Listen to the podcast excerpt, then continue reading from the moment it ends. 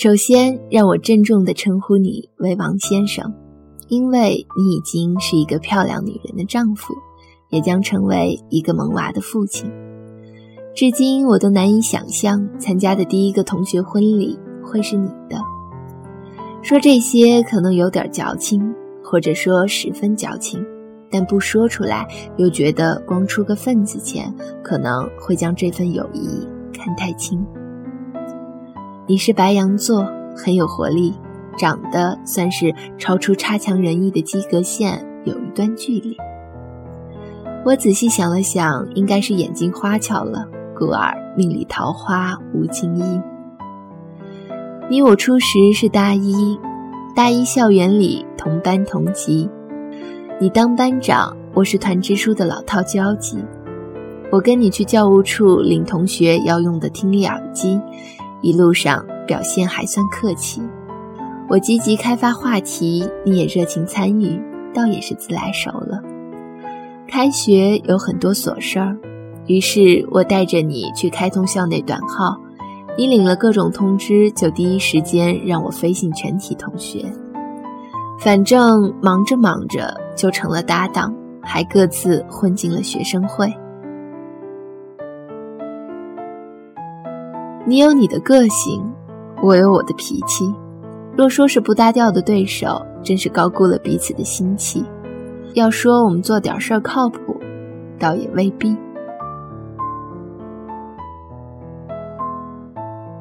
有时我看不惯你一身世故老成，大概你也不屑我惯有的矫情。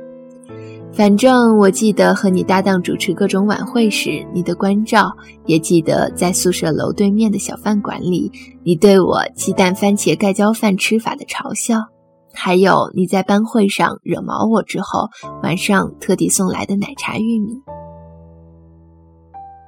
可能这些小事你都不记得。可我偏偏是个矫情的人，很多事记住了就挥之不去。渐渐的，我们纷纷混得风生水起。你在学院的学生会露头露脸，我在舞台上主持朗诵演话剧。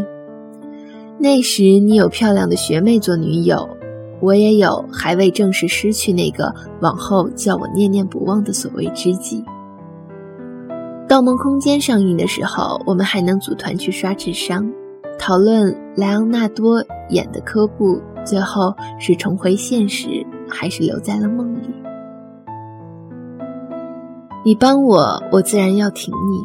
虽说别人家的班长和团支书总有言情桥段，但我们刚好就是例外。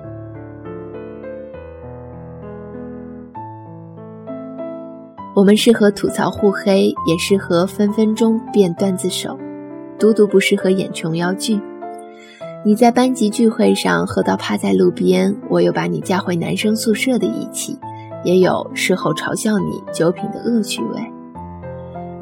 我在参加比赛时需要帮手，你要么给我站台打气，要么带着宿舍兄弟来捧场，然后跑进后台塞过来一瓶雪碧。或许也不是雪碧，反正我记不清了。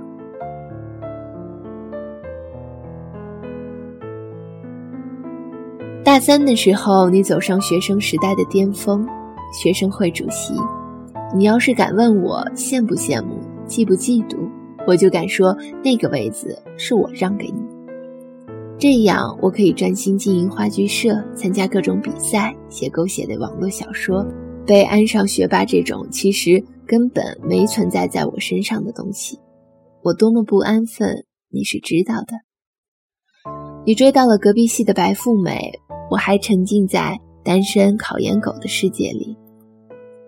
反正你有了很多交心的兄弟姐妹，我也懒得理你。知道你还在呼风唤雨摧残新入学的学弟学妹，我自然是鼓掌暗喜。你若还有什么不如意，那必定是对未来的不确定，和对未来世界的巨大好奇。我那时就猜你肯定要到更远的地方去看看，只是没想到你后来真的去看了太平洋上的太阳旗。毕业那年上映了一代宗师，我们跑去看。我不记得那天是不是下了雨。虽然猫眼还没被开发出来，虽然没有买到好的座位，但我们一致认可了章子怡的演技，大赞了电影画面的质感，然后吐槽了情节不紧扣和故事主线的偏离。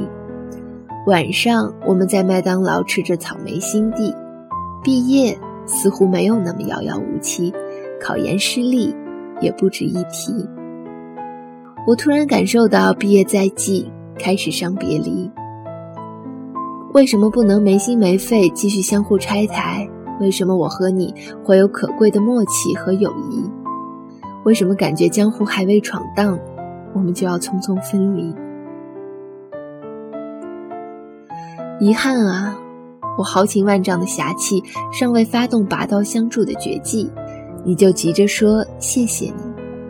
咸泡饭和刀削面还在这个城市的小饭店里飘着香气，麻辣烫和鸡蛋灌饼依旧是校园里不败的美味传奇，而我们，终究是各奔了东西。我没有与你告别，就像交你这个朋友，也没有人喊预备开始。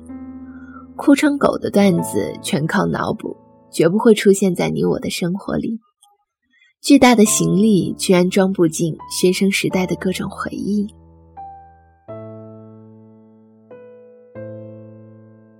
记得毕业后有一次，你路过我的城市，来不及见面，你在电话里说下次来一定聚一聚。